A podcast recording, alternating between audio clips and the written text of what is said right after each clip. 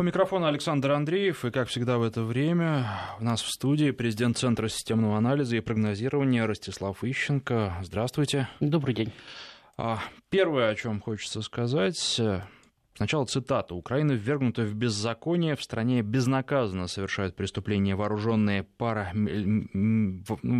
А, парамилитарные. парамилитарные формирования». Я думаю, что тоже слушатели понимают, о чем речь идет, но а, тем не менее, может быть, тоже дать свое определение. Нерегулярные, неофициальные. А которым в провинциях зачастую уже принадлежит реальная власть. То есть, ну, грубо говоря, бандиты, которые подмяли под себя частично, по крайней мере, территории региона Украины. Все это действительно напоминает хунту, хотя еще недавно такие обвинения российских средств массовой информации отвергались как вражеская пропаганда. Но, а, наверное, важно не, э, важно не сама цитата, а важно, кто это сказал. Это сказал а, человек, которого можно назвать певцом Евромайдана, украинский телеведущий Александр Дубинский.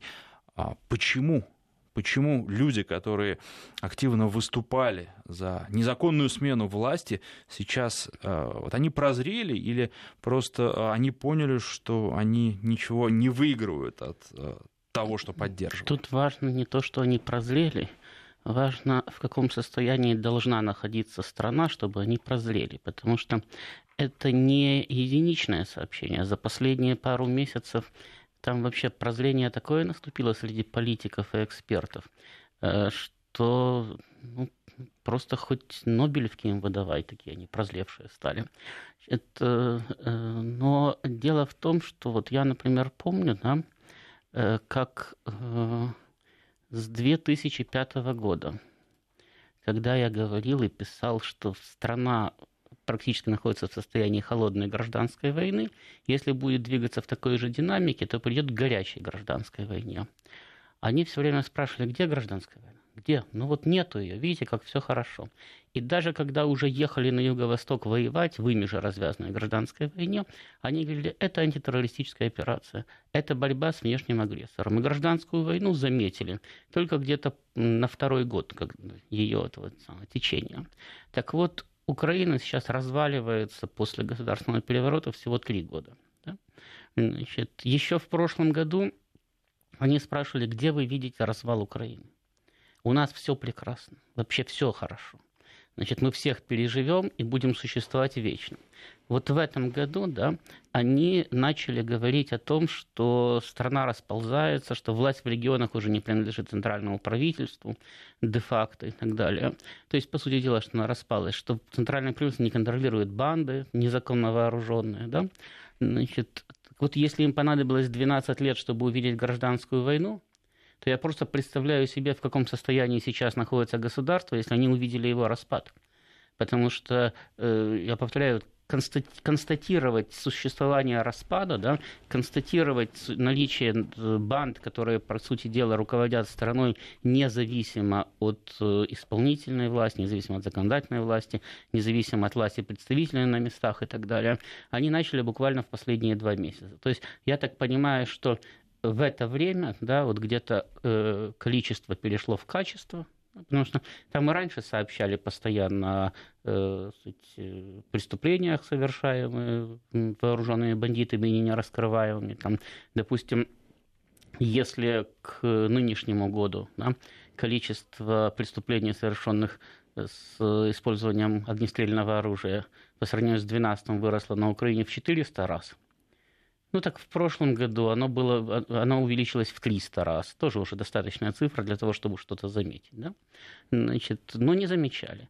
Так вот, я представляю, что, очевидно, количество все-таки перешло в качество, и люди Э, не хотевшие это замечать, люди, уверенные в том, что они идут правильной дорогой, да, э, наконец-то вынуждены констатировать, что тот путь, по которому они пошли, завел э, государство уже не просто в тупик, он привел к исчезновению государственности. Потому что когда на уже высшем государственном уровне, да, бывший премьер Тимошенко, являющийся сейчас лидером крупной партии, да, претендующая Э, в том числе и на президентство, заявляет, что при таком управлении Украина не доживет до 2019 года. Она это, конечно, имеет в виду Порошенко, то есть она считает, что при ее управлении Украина переживет 2019 год. Но тем не менее она же констатирует факт абсолютно неадекватного управления страной. Если Кучма, который совсем недавно служил этому режиму, значит, э, в том числе и на переговорах с ДНР, ЛНР, и поддерживал его, публично поддерживал, если он заявляет, что страна расползлась, практически не развалилась, а расползлась. Э, ну, это свидетельство того, что э, симптомы разложения, да, они стали очевидны уже в том числе и для высших классов общества, для топ-политиков, которые по большому счету ограждены от этой информации охраной, высокими заборами, значит, специальными поселениями, в которых они живут, не пересекаясь с реальной действительностью практически. То есть уже даже им это стало понятно. А, в общем-то, вывод единственный. То есть мы можем констатировать, что Украина находится в том состоянии, когда ее восстановление или возрождение уже невозможно. Потому что если ее распад стал э, очевиден людям, которые 12 лет не замечали гражданскую войну, то это значит, что труп уже разложился полностью. Он уже, его гальванизировать уже нельзя. Получается, что прозрели очень поздно, слишком поздно. И, наверное, так обычно и бывает. Те люди, которые устраивают перевороты, сами замечают происходящее вокруг них только после того, как сделать уже ничего нельзя. Ну, наверное. Во всяком случае, не случайно же э, э, ходит крылатая фраза о том, что революции пожирают своих детей. Да? Э, это же происходит в том числе и потому, что люди всегда рассчитывают на одно – а получают совсем другое. И кто-то потом за это должен отвечать. Вторая тема, ну вот по поводу высоких заборов, с, наверное, с этим очень хорошо пересекается. А, верхушка командования Вооруженных сил Украины, а также а, представители украинского правительства широко отмечали День независимости США в американском посольстве. Множество фотографий есть э, в сети с этого праздника. Уплетали гамбургеры, не беспокоясь о фигуре. Это тоже, наверное, по-своему показательно. Ну, знаете, э, верхушка украинская э, в свое время и на дне России активно выпивала и закусывала до тех пор, пока Россия не была объявлена страной-агрессором. Более того, я даже помню, как один мой товарищ на вопрос тогдашнего посла в России Виктора Степановича Черномырдина, а что ты к нам на День России не заходишь, сказал ему Виктор Степанович, такое количество русоповов в одном месте только вы могли собрать. Значит, поэтому значит, э, неудивительно, что они в американское посольство приходят отмечать День независимости Соединенных Штатов, национальный праздник. Да? Они и в польское придут э, отмечать. То есть это, в общем-то, нормальная практика. Да? Приглашают, приходим. Вот. Тем более, что Соединенные Штаты их основной партнер сейчас. И последняя надежда. То есть, э, даже уже не для страны, для любого политика его выживание как человека, его выживание как собственника, да, то есть экономическое, финансовое и физическое выживание во многом зависит от того, э, какие у него будут отношения с посольством Соединенных Штатов, потому что кого-то могут пустить на жительство в страну победившей демократии, а кому-то могут сказать «оставайся на родине», а это неприятно. Особенно в, так, в том состоянии, в каком родина находится сейчас. Ну вот к нам присоединяется наш киевский корреспондент Владимир Синельников. Владимир, здравствуйте. Добрый вечер. Скажите, а все действительно проходит за высокими заборами, и рядовые украинцы не знают о таких праздниках, как День независимости США, вернее, ну как э, украинские власти их отмечают? Или это, скажем так, секрет Полишинеля? Это секрет Полишинеля, тем более, что об этом достаточно интенсивно рассказывают украинские масс-медиа. Э, но действительно там меры безопасности в посольстве Соединенных Штатов просто чрезвычайные. Э, там действительно за высоким забором, там действительно э, очень ограниченный доступ туда. С чем это связано, честно говоря, я не знаю. Но мне как-то приходилось бывать на подобных праздниках, э, торжествах в посольстве Соединенных Штатов, и на меня это произвело очень неприятное впечатление. А, я такого отношения к гостям, как в посольстве Соединенных Штатов, не видел нигде, ни в одном посольстве, хотя я побывал э, на различных приемах в, больш... в очень разных местах. То есть там американцы ведут себя демонстративно по-хамски. Они показывают гостям, что они унтерменшен, что э, они господа мира, и ваше место это где-то там на коленках подползая, лизать ему э, э, э, колено преклоненную руку и радоваться, что вас вообще заметили. А, поэтому, честно говоря, меня особо не тянуло попасть на такое, посоль, на такое мероприятие, но украинская элита пошла, ну тут, естественно, следует отметить, что такое отношение не ко всем, а к украинской политической элите там отношение достаточно вежливое, и в посольстве был, и это своего рода декларация декларация. Те, кто, э, декларация лояльности, те, кто сейчас действительно надеется на Соединенные Штаты, как на последний способ избежать полного и окончательного краха. Э, ну, был спикер Поруби, кстати, тут удивляет интересно, э, такой интересный момент, уже абсолютно точно установлено, что на Институтской 20 февраля людей расстреливали из гостиницы «Украина», которую контролировал лично Порубий. И, кстати, Порубий лично признал в интервью BBC, что действительно такой расстрел имел место и, и, из окон гостиницы «Украина», но почему-то человека, причастного к этим расстрелам, американские э, дипломаты приглашают на праздник американского сепаратизма. Была замечена певица Руслана, бывший глава администрации президента Борис Ложкин, э, глава Украинской православной церкви, есть такая политическая конфессия на Украине, э, патриарх, самопровозглашенный патриарх Филарет и муфти Духовного управления мусульман Украины Саид Исмагилов. Надо отметить, что главу крупнейшей на Украине конфессии Украинской православной церкви Московского патриархата то ли не пригласили, то ли он предпочел не прийти.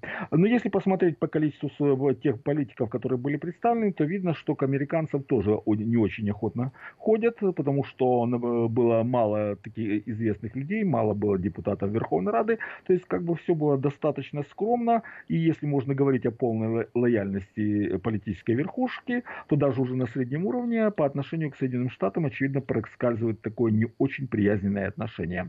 Ну вот основные впечатления об итогах э, э, празднования Дня американского сепаратизма в Киеве. Ну и, наверное, такая тоже любопытная деталь, что вход э, в посольство, вернее, даже там было два входа, кто-то проходил свободно, как, например, а, мэр Киева Кличко, ну а кого-то заставляли проходить через э, проверки разнообразные, вот через металлоискатели и тому подобное. Нет, ну знаете, это в принципе совершенно нормальная практика. Это, э, Ростислав, это ненормально. Я бывал на приемах во всех, ну, в большинстве. Послушайте меня, я вообще-то да. вообще 6 лет провел на дипломатической службе. И количество приемов в разных посольствах, значит, в моей жизни тоже было очень немалым. Я могу сказать, это нормальная практика. Во-первых, посольство само всегда приглашает какое-то количество людей. Вот, например, российское посольство приглашало пол Киева значит, э, там стояли большие очереди. Американская, кстати, никогда не славилась хлебосольностью, она всегда приглашала очень ограниченный круг лиц, тем более, что американцы дорожат своим вниманием, они действительно подчеркивают, что сам факт вашего попадания на территорию американского посольства – это уже медаль или орден. Это первое. Во-вторых, даже когда вы заходите в украинский дом приемов, который находится напротив Маринского дворца, кого-то, кого охрана знает в лицо, да, пропускают свободно, а у кого-то просят пригласительный, в том числе иногда просят и пройти через рамку.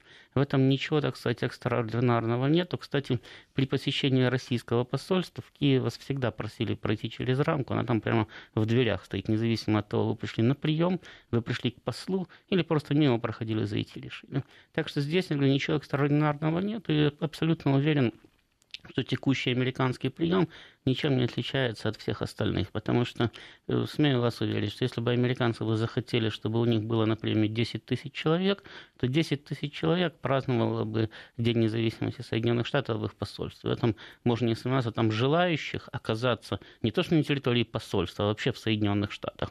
На Украине как минимум несколько миллионов. Так что найти этих самых на выпить, закусить и поговорить с уважаемыми дипломатами, там вполне можно, это не проблема. Ну вот любопытно, Ростислав сказал, что и в посольство Польши точно так же придут, но э, с Польшей сейчас э, отношения немножечко натянутые, потому что Польша не хочет пускать нынешнюю Украину в том виде, в котором ее а, представляют власти, и не только власти, а те, кто обладают, скажем, не формальной, а официальной властью сейчас на территории Украины. А, Украину Степана Бандеры польские политики видеть э, в Евросоюзе, в Объединенной Европе не хотят. А официальный Киев э, достаточно резко тоже на это отреагировал, собираются посла позвать на беседу. Владимир, подробности расскажите, пожалуйста. А, да, подробности, э, в общем-то, таковы, что Польша занимает в данном случае принципиальную позицию.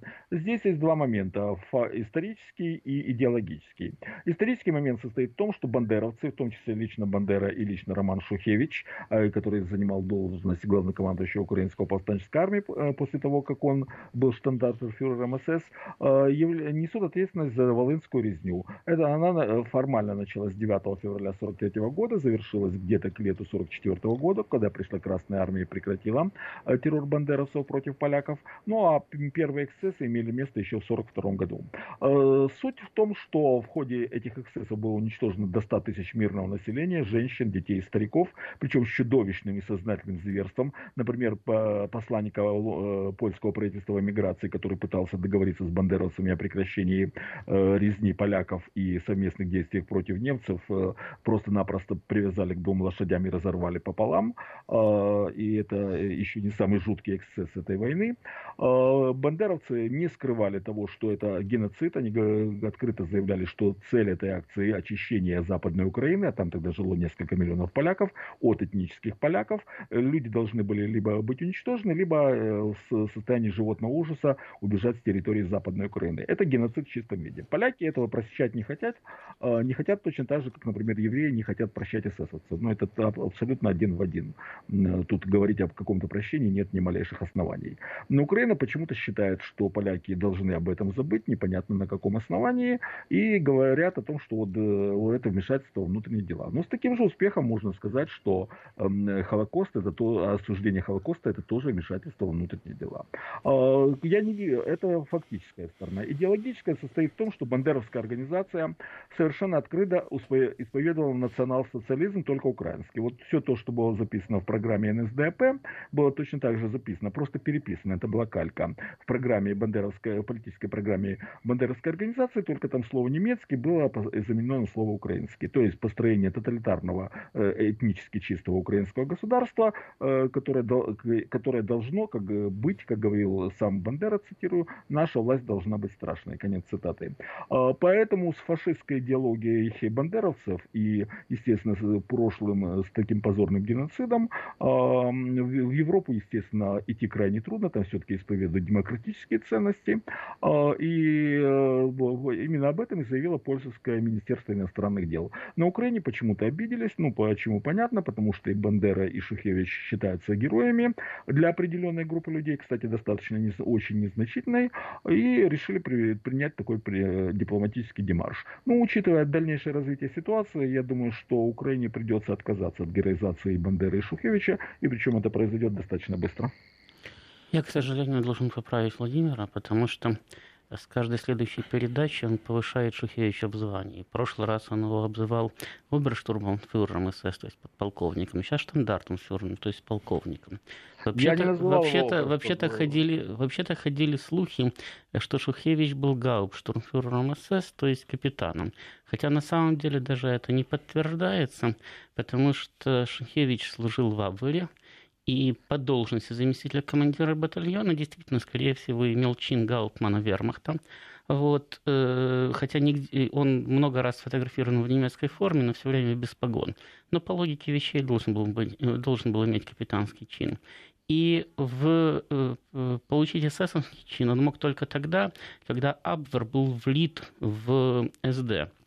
Но Абвер в СД был влит в 1944 году, А Шухевич официально уволился с немецкой службы значит, и возглавил Украинскую восстановительскую армию в 1943 году. Поэтому он действительно служил в этих самых в немецких войсках, он служил в Абвере, он служил в Вермахте, он, скорее всего, имел офицерский чин. Значит, вот его служба в СС нигде никем никогда не доказана, хотя ему вот самое приписывали. Ну и уж точно не в чине штандартенфюрера. То есть, если нужен вообще там и самый украинский националист, который занимал высокую должность в СС, то есть бригадный фюрер Каминский, которого э, немцы расстреляли за зверство. Значит, э, для этого я... Шухевич не нужен. Ростислав, я прошу прощения, но вы как-то не совсем правильно интерпретируете мои слова. Во-первых, по биографии Шухевича. Шухевич, во-первых, гауптштурмбанфюрера в СС не существовало вообще такого звания. Я вам сказал, вы сказали, вы его назвали оберштурмбанфюрером, а он мог быть я, не больше, я... чем гауптштурмфюрером. Гауштурфюрера тоже не было такого звания в иерархии СС. Я просто даю историческую справку по биографии Шухевича. Шухевич в 1941 году э, был заместителем командира батальона Нахтигаль в чине Гауфмана. Да, Этот батальон э, так, э, находился в оперативном подчинении Абвера и состоял, соответственно, в составе, Абвер, в составе Вермахта.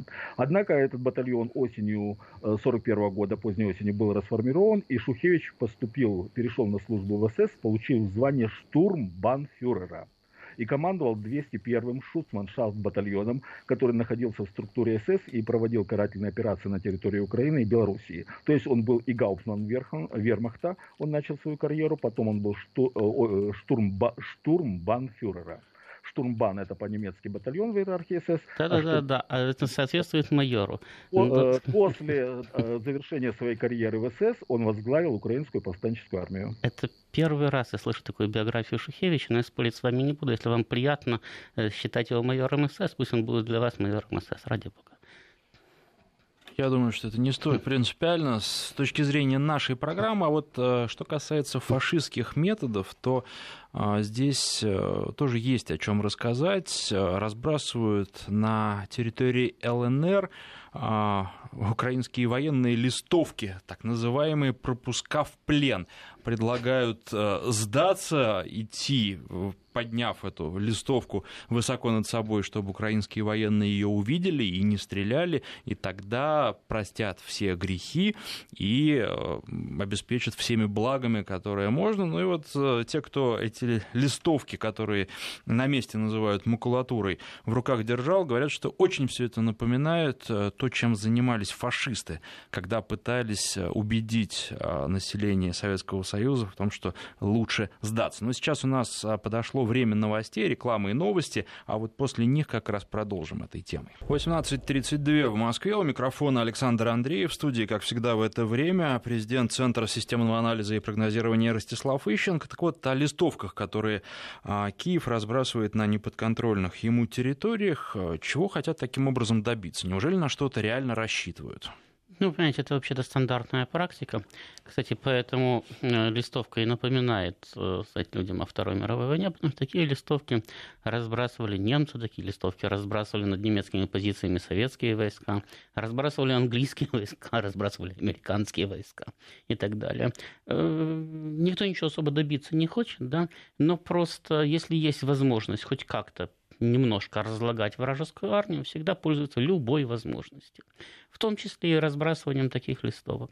Я вообще удивляюсь, что э, Киев только что дошел до э, такой идеи, да, в принципе, надо было бы начинать еще три года назад, но, судя по всему, три года назад, два года назад они были уверены, что э, они все равно сломают силы и никаких проблем у них не будет.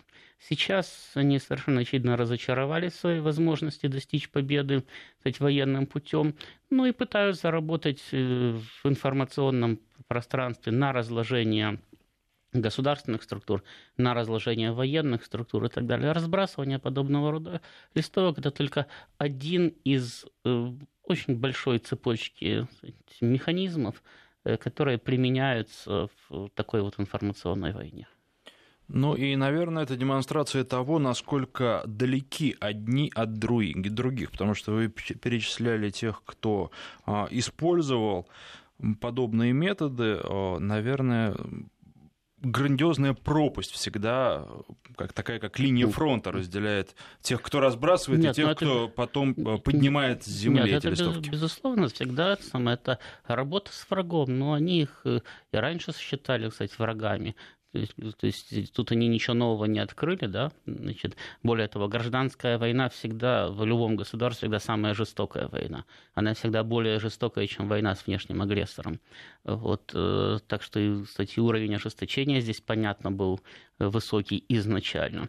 Просто еще раз, что если решили перейти на фронте к информационным технологиям, значит, военные технологии перестали удовлетворять украинскую сторону. Они самое, начали давать э, сбой. Вот. Так что теперь уже вполне можно в Донецке, в Луганске напечатать аналогичные листовки с обращением к украинским солдатам и разбрасывать их над самыми украинскими позициями. Единственное, что если они это серьезно воспримут и сдадутся, то не знаю, как их потом ДНР, ЛНР прокормит, там несколько десятков тысяч человек. Лидер движения «Украинский выбор. Право народа», представитель Киева в гуманитарной подгруппе по Донбассу Виктор Медведчук заявил, что Киев будет тотально зависеть от Вашингтона, если станет закупать уголь в Соединенных Штатах. Ну, а раньше мы помним, что президент Украины Петр Порошенко а, заявил, что а, будут закуплены 2 миллиона тонн угля в Пенсильвании. А это тоже констатация факта. Здесь вот э, сейчас Украина не тотально зависит от Соединенных Штатов. Ну, я же говорю, что если украинский политик что-то замечает, значит, это давным-давно произошло. Э, ситуацию с углем мы уже несколько раз обсуждали в этой студии. Она вообще очень забавна, потому что Пенсильвания не может произвести столько угля, сколько не собирается закупить Украину. Просто физически не может. И она сейчас добывает 4 миллиона тонн, и эти 4 миллиона – это ну, уголь, который она добывает по уже заключенным контрактам. То есть американцы же не работают по принципу, давайте мы сейчас на склад добудем массу угля, а потом, может быть, водоплеет его купит. Вот. И э, ну, это практически там, на 90-95% исчерпывает мощности вот этих шахт. То есть увеличить серьезно, по сути дела, невозможно. Значит, если надскребут там для Порошенко 500 тысяч тонн, будет очень хорошо. Как он купит 2 миллиона, я не знаю. Но, в общем, блажен, кто верует. Кстати, опять-таки, я в этой студии говорил, что дело закончится тем, что будут покупать тот же самый донецкий уголь, но как пенсильванский уже дороже. Так вот, донецкий уголь Украина покупала по э, порядка 80 долларов за тонну. Потом, когда она стала покупать южноафриканский уголь, он стал стоить порядка 100-110 долларов за тонну. Но некоторые люди на этом хорошо нажились. А теперь э, пенсильванский уголь, якобы пенсильванский, он уже оценивается примерно в 130-140 долларов за тонну. Соответственно, э, правильные карманы, пойдет значительно более сказать, бурный поток э, зеленых бумажек. Вот, в общем-то, вся история с этим самым пенсильванским углем. Да будут его в Донецке, приедет он на Украину через Харьков или придет э, через Ростов или из Новороссийского порта его туда привезут. Напишут, что он пенсильванский, продадут не по 80, а по 130 или по 140. Э, лишнее, самое правильные люди на Украине поделят между собой. И копейка лишняя или лишний цент тоже да, не помешают. но оплатит, разумеется, население. А население не будет возмущаться? Население уже ко всему готово? Ну, население-то оно возмущается уже, э, значит, и уже давно. Э, другое дело, что уровень возмущения населения, да, он никогда не бывает слишком опасным для властей, э, если нет одного из трех факторов. Во-первых, это еще Владимир Ильич учил, да, организованной внутриполитической силы, организованной партией, которая способна это э, возмущение возглавить и направить. Но все партии, которые могут выступить против нынешнего режима или могли бы выступить, давным-давно зачищены. В политическом пространстве оставлены только политики, которые, как бы они себя ни называли, там хоть оппозиция, хоть власть, они все равно э, являются, так сказать, сторонниками данного режима. Э, во-вторых, это внешняя сила. То есть организующим таким Э, центр может выступить внешняя сила, когда было во время всех этих цветных переворотов. Значит, понятно, что внешняя сила не будет организовывать население Украины, то есть американцы не станут организовывать население против Украины своих против своих собственных э, э, политиков. Да? Значит, и, наконец, в-третьих, население может самоорганизоваться и выступить тогда, когда у него нету другого выхода. То есть либо ему грозит голодная смерть, причем не где-то там в отдалении. Они это не э, ну, по телевизору узнали, да, не в газете прочитали. Они это на собственном вот, столе и в собственном холодильнике видят, что им уже есть нечего, а очень хочется. И дети уже начинают умирать. Значит, либо когда бандиты просто начинают их убивать за продукты и так далее, то есть когда наступает полный беспредел, тогда население начинает самоорганизовываться. Они тогда создают отряды самообороны. Помните бомбараж, да? Эта банда едет, а это кто? Это самооборона. Самооборона сильно от банды не отличается, но она обороняет свое село. Да? Вот. Вот тогда они начинают защищаться, но это уже полный коллапс, полный распад страны, тогда уже даже вот этой вывески, да, в виде там, Порошенко не существует там, в виде Верховной Рады, э, вот тогда уже население может, так сказать, самоорганизовываться, каким-то образом само защищаться. И да, тогда оно в течение уже очень кровавых, очень длительных погромов переваривает этих бандитов, тогда оно начинает постепенно выдвигать новых политиков, тогда оно постепенно начинает создавать новые политические структуры, но это практически строительство с нуля. Это, ну вот если себе представить какую-то страну, да, заровняли атомной бомбардировкой, бомбили в каменный век, да, а потом выжившее население начинает каким-то образом восстанавливать управленческие структуры. Ну вот это примерно то же самое, что э, восстановление страны после гражданского конфликта, который прошел свой свою последнюю фазу. Э, фазу уже государственного распада и фазу самоорганизации населения. Ну, а вообще рисуется такая достаточно страшная картина, когда все все видят, все все понимают, все все осознали. Вот мы говорили, в частности, о том, что представители прессы, которые ярко поддерживали активно Майдан, все уже тоже понимают, понимают, э, в каком состоянии, на каком этапе развала находится страна, но при этом никто ничего сделать не может, все э, по сути, молчат, потому что отдельные заявления, они не решают никаких проблем и не меняют тенденций. Ну, во-первых, обратите внимание, что заявление это, по сути дела, направлено к, к тем, кто страну до этого и довел. То есть человек просто увидел, что стало плохо, да? И он говорит, ребята, а вы давайте как-нибудь по-другому вы будете управлять. Давайте отыграем назад. Давайте что-то сделаем чтобы оно все не развалилось. Но дело в том, что каждый начинает беспокоиться, да, тогда, когда кризис доходит до него. Вот пока его лично это не задевает, там где-то быдло вымирает, да, а на моем уровне все хорошо. Э, тогда говорят, да, ничего страшного не происходит. Посмотрите по сторонам. Солнце светит, птицы поют, рестораны открыты, магазины торгуют, самолеты летают, поезда ходят. Значит, когда я попадаю в быдло, вот тогда я начинаю волноваться, потому что тогда э, это касается меня непосредственно. То есть это уже мне есть нечего. Да? И вот он, чувствуя, что он уже попадает в эти самые, в деклассированные элементы, он начинает обращаться к своим бывшим соратникам, которые находятся во власти. Он говорит, ребята, так же нельзя. Вот тут он уже начинает понимать, что сейчас дойдет до них. Но они-то еще в хорошем положении они еще грабят, еще не их грабят. Вот. И они смотрят на него так, как он раньше смотрел на всех остальных. И говорят ему, не да нет, все в порядке, посмотри по сторонам. Птички поют, солнце светит, небо синее, рестораны работают. Кстати, не хочешь сходить? Сходи. Увидишь, как нам хорошо кормят. Вот. И поэтому вот все эти книги не достигают цели, потому что они обращены не к тем, кто реально может изменить ситуацию. Если бы вот эти люди сказали бы, да, понимаете, мы ошиблись, мы думали, что будет хорошо, а стало плохо. Значит, мы понимаем, что к властям пришли мерзавцы, с ними надо бороться. Вот давайте мы выступим как, как сила э, организующая. Мы же имеем опыт Майдана, да? мы же выступали организаторами, мы же создавали какие-то политические структуры, мы создавали какие-то информационные проекты. Вот давайте мы с этими проектами теперь выступим против Порошенко. Но страшно же. Вот отсюда и, собственно, глаз вопиющего в пустыне. В общем, не ошибались эти люди. Они вполне возможно знали, что произойдет, но тем не менее действовали. Они думали, что их это не коснется. Э, это, наверное, низовое звено, вот то, которое на где-то э, среднее и низшее звено, которое поддерживало. Это а... вообще-то это касается всех, потому что даже верхушки. Дело, дело, в, дело в том, что вот этот вот майданный процесс, да, он в конечном итоге уничтожает и закатывает в асфальт всех. Только э, низовое звено в начале, среднее потом, а высшее в последнюю очередь.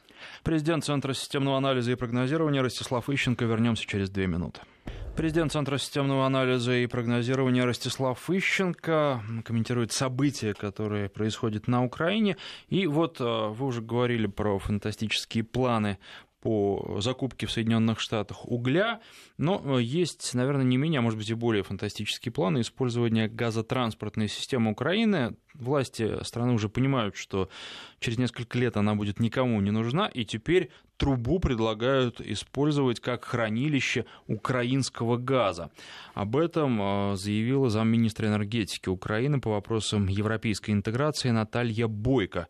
Э, получается, что в трубу просто будут закачивать газ, а потом по мере необходимости этот газ оттуда забирать.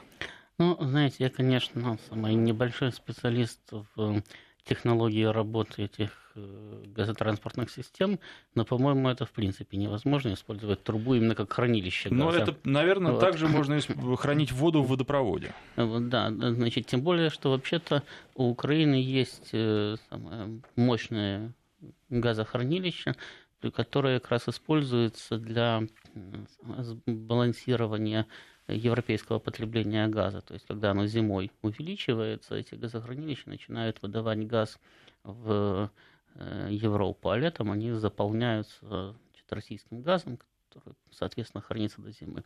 Значит, кроме того, для того, чтобы заполнить трубу украинским газом, надо, чтобы этот газ был. Значит, до сих пор Украина добывала там от 18 до 22 миллиардов кубов э, газа, значит, в зависимости от э, разных лет, считать, в среднем 20 миллиардов кубов. И вся эта добыча шла э, в социальную сферу, то есть ну, на, ну, ну, в коммуналку. Как я понимаю, по словам Бойко, а, она хочет не украинский газ там хранить, а чтобы его из а Европы какой? закачивали. А, э, Европейский газ. Понятно. А зачем, зачем Европе закачивать газ на Украину? Ну, сейчас, Это допустим, в рамках интеграции сейчас, европейской. Сейчас, сейчас Германия, например, вместе с «Газпромом» строит на своей территории, ну, «Газпром» строит в Германии газохранилище, да? Значит, поскольку Германия пытается стать крупным европейским газовым хабом. А э, ну, вы просто представьте себе, значит, для того, чтобы э, на Украину закачать так называемый европейский газ, Европа его должна где-то купить. Или у «Газпрома», или у Соединенных Штатов, или у Катара, но где-то купить, привезти. Потом транспортировать до Украины, потом туда закачать. Значит, э, тем более, что э, это же, значит, газотранспортная система постоянно должна находиться под давлением, но газ никуда не должен идти. То есть, как это будет происходить, я не представляю, по-моему, это в принципе невозможно. Но, может быть, украинские э, значит, инженеры разработают новую технологию хранения газа в газопроводе. Да? Значит, надо этот газ закачать а потом неизвестно зачем перекачивать его назад в Европу. Какой в этом смысл, какая в этом великая сермяжная правда, я не понимаю. Тем более, что, э, опять-таки, всем понятно, что если через вот этот газопровод э, прокачивается за год там, 120 миллиардов кубов газа, то это не значит, что в нем можно хранить 120 миллиардов кубов газа. Потому что прокачать за год и находиться в трубе – это немножко разные вещи. То есть объем, который туда можно будет закачать, даже если предположить, что его можно будет запаять как консервную банку, да, он относительно невелик. То есть, ну, в принципе, я давно уже не ищу логику в заявлениях украинских политиков. Но в данном случае это ну, настолько неадекватное заявление, что вообще-то людей, которые произносят такие вещи, надо сразу же отправлять к психиатру на осмотр. Они могут быть опасны для окружающих. Ну и последняя тема, это одна из последних новостей, э, которая пришла уже, когда мы были в эфире. А, вид э, премьер-министр Украины Владимир Гройсман заявил, что Великобритания является для Украины важным стратегическим партнером. Гройсман сообщил, что едет в Великобританию, где они с британским премьером Терезой Мэй обсудит весь спектр вопросов, а, начиная от безопасности и обороны, политического сотрудничества и до вопросов поддержки реформ в стране и углубления экономического сотрудничества. А, он уполномочен вообще все вопросы решать, или теперь украинские политики в принципе ездят без приглашения, разговаривают о чем угодно и ну, действуют, меня, ну, исходя из у меня, честно говоря, соображений сложилось такое впечатление, что Гройсман таки хочет убедить Порошенко в том, что залится на его место. Вот, потому что, ну, конечно, как премьер с премьером он может встречаться с Терезой Мэй, потому что глава государства все-таки в Британии пока еще живая королева Елизавета. Да? Значит, но э, стандартная э, практика международных отношений все-таки предполагает, что поскольку в Британии премьер главная политическая фигура, то он, соответственно, встречается тоже с главной политической фигурой соответствующего государства, или с президентом, или с премьером там, или канцлером, в зависимости от того, какая форма правления в соответствующем государстве установлена. Таким образом, встреча Гройсмана с Терезой Мэй – это, в общем-то, в какой-то степени посягательство на прерогативу Порошенко. Кроме того, анонсирование подобного визита после провального визита Порошенко в Вашингтон и провального визита Порошенко в Брюссель и в Париж – Э, ну, в общем-то, это как-то э, подчеркивает, да, что вот э, у этого не получилось, а у меня сейчас получится. С ним не общаются, а меня он даже в этом самом в Лондоне сама Тереза Мэй принимает. И, наконец, перечисление само проблем, которые собираются решать Гройсман, а они включают чисто политические и военные проблемы, да, это тоже выходит за сферу компетенции его как главы правительства, потому что на Украине есть четкое конституционное разделение. За внешнюю политику, политику безопасности отвечает президент, который, собственно, поэтому является одновременно по должности главой Совета национальной безопасности и обороны и имеет определяющее влияние при назначении министров обороны, внутренних дел и э, министра иностранных дел а премьер и правительство отвечают за экономику, за хозяйство страны. Значит, поэтому если Гройсман, если бы он ехал обсуждать только экономические вопросы, ну нет проблем, тогда он находится в пределах своей компетентности, компетенции. Поскольку он заявил, что он поедет обсуждать весь спектр вопросов, то таким образом фактически демонстрирует, что вот есть Порошенко, который ничего не может, а есть Гройсман, который может решить все проблемы, которые э, находятся как в сфере его компетенции, так и в сфере компетенции Порошенко. Поскольку на Украине уже неоднократно говорили о том, что Гройсман, кстати, э, зарится не на свое место, да, то я говорю, таким образом он просто подтверждает вот эти вот информационные вбросы и я думаю, вообще-то Петр Алексеевич, который человек нервный, подозрительный и такой опасливый, да, он, наверное, очень хорошо задумается о том, э, не ошибся ли он с выбором премьера. Ну и вот здесь есть э, первые результаты. Гройсман заявил, что Киев и Лондон договорились начать консультации о создании зоны свободной торговли, правда, уже после того, как э, Великобритания выберет из состава Евросоюза, то есть, э, ну, тем не менее, э, тут еще как-то в пику Евросоюза. Вот вы, Нет, но... вы с нами не дружите и нас не любите, но мы тогда будем с британцами дружить. Нет, знаете, вообще-то, вообще-то украинские политики давно поднаторели в заключении кстати, пиар-договоренностей, которые не, знаю, не имеют никакого практического воплощения. Потому что они договорились о том, что они будут когда-нибудь в дальнейшем обсуждать вопрос, а не создать ли нам зону свободной торговли. То есть, по сути дела, ни о чем. Понимаете, это все равно, что я вам скажу, вот как вы думаете, а если мы через год вот, возможно, встретимся в этой студии, возможно, у нас после этого будет масса свободного времени, и мы пойдем где-нибудь в ресторане, посидим пару часов. Ну, через год. Отличная да? идея. Главное не забыть. Главное год, чтобы это самое прошел, да? Вот тут примерно так же договорился Гройсман. Ну что ж, спасибо. К сожалению, наше время подошло к концу. Напоминаю, что события, происходящие на Украине, комментирует в это время президент Центра системного анализа и прогнозирования Ростислав Ищенко.